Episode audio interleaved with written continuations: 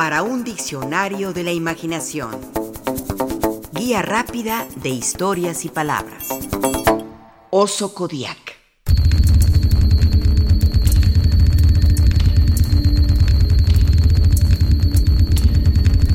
Somos depredadores, lo sabemos.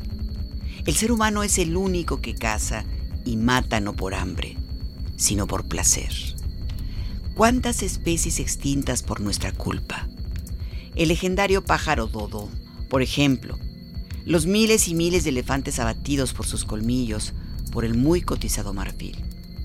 ¿O cuántos cientos, acaso también miles de rinocerontes cazados para quitarle su cuerno, supuesta fuente de efectos afrodisíacos? Nada, ni en la tierra, el cielo o el mar, se salva de esa depredación.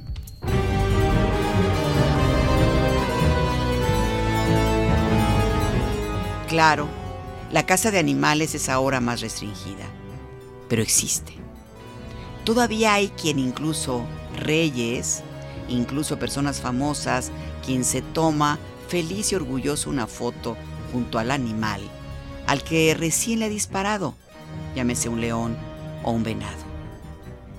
Pero había tiempos donde la moral, el derecho animal a existir, ni se tomaba en cuenta un rifle y a cazar por diversión, por mostrar virilidad, por mostrar riqueza y poderío. ¿Cuántas cabezas disecadas que se exhibían con orgullo en las paredes de residencias o clubes así lo demuestran? Cabezas de antílopes, de cebras, de pumas, de bisontes y pieles como alfombra de leones y osos.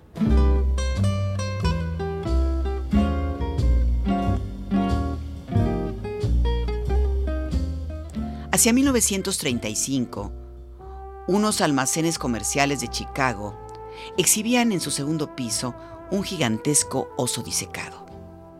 Era un oso Kodiak de gran tamaño. Pesaba algo así como 650 kilos y su altura de un poco más de 3 metros. Era enorme e imponente. Se le representaba erguido sobre sus dos patas traseras, las dos patas delanteras como si quisieran alcanzar el cielo, en un exhibidor que aparentaba muy pobremente, hay que decirlo, tener al oso en un ambiente natural, junto a unas ramas secas. Los almacenes se llamaban Marshall Field and Company. Y el oso se hallaba en la sección de caza y pesca, en el piso dedicado a la ropa masculina. Un letrero anunciaba, Bienvenidos, deportistas, a nuestro exclusivo piso Sportman, hogar de nuestro oso Kodiak. Imprescindible para los visitantes, deportistas, parada habitual para los habitantes de Chicago. Pasará fascinantes horas hojeando nuestra selección de ropa y los mejores equipos de caza, pesca y actividades al aire libre. Así recordaba la visita que hizo a esa tienda de departamentos el escritor y guionista David Mamet. Tenía un oso Kodiak para saludarte cuando salías del ascensor. El oso fue cazado por uno de los clientes y donado a la tienda. Y siempre me pregunté qué tipo de hombre dispararía a un oso así y luego lo mantendría en cualquier otro sitio que no fuera su sala de estar. Todavía me lo pregunto. En cualquier caso, estaba sobre sus patas traseras y se cernía sobre ti si escapabas. Unos tres metros de alto. Había otros animales, cabezas y peces por todo el piso, pero el oso permaneció en mi memoria.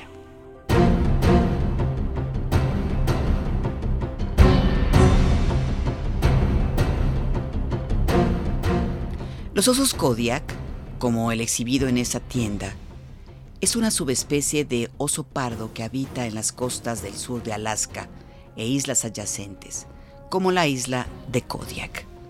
Se le llama a veces también oso gigante de Alaska, debido a su gran tamaño. Es uno de los mayores osos pardos y uno de los carnívoros terrestres más grandes, junto con el oso polar, que lo iguala en tamaño. Por ser un oso tan grande, por supuesto que llama la atención de ese gran depredador llamado ser humano. Los cazadores quieren mostrar su habilidad y valentía. Por supuesto, dicho entre comillas. Pero volviendo a nuestro oso de la tienda Marshall Field, su cazador fue un rico empresario de nombre Bruce Allen, quien partió a Alaska en avión en compañía de su esposa, de varios amigos también acompañados por sus cónyuges y de un afamado cazador llamado Charles Madsen. También llevaban a un taxidermista, ¿por qué no?, encargado de conservar como trofeo el cuerpo o las cabezas de lo que cazaran.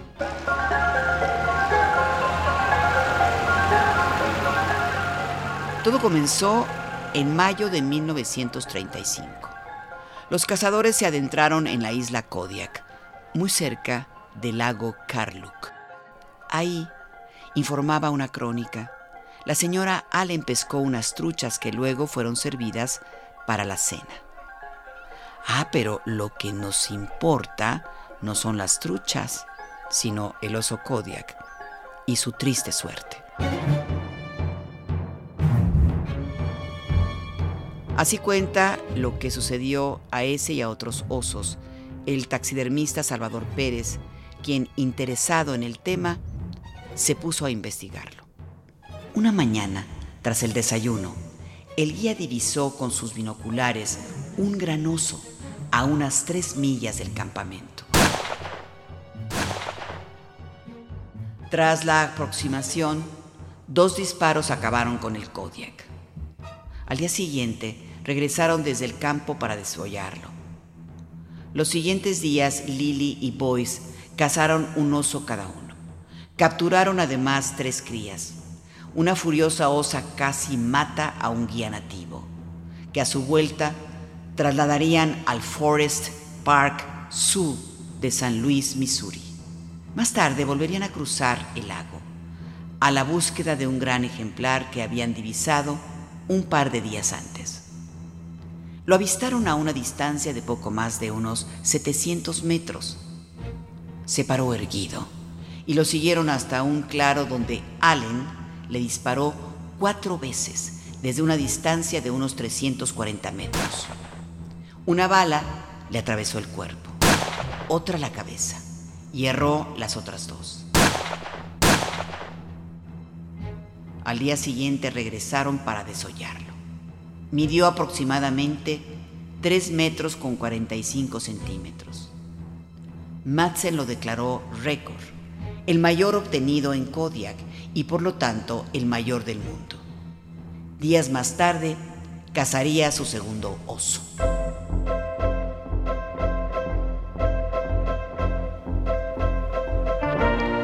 El oso Kodiak fue en su momento el oso más grande del mundo, abatido a tiros por deporte, solo por diversión. Vaya necedad humana de matar por matar. Charles Madsen, el reputado cazador, en un anuncio puso, venga con su esposa y pase dos semanas en Kodiak disfrutando de un glorioso deporte. Ese deporte, claro, como también lo anunciaba Madsen, era cazar osos Kodiak.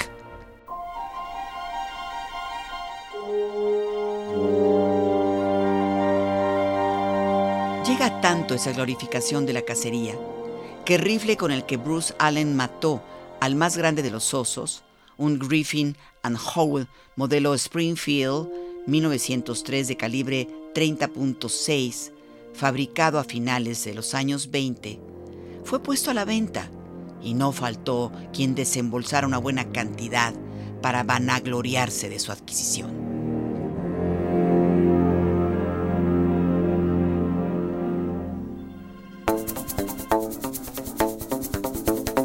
Participamos en este programa Juan Ramírez, Lourdes Mugenburg, María Eugenia Pulido, Mauricio Carrera y Pilar Muñoz.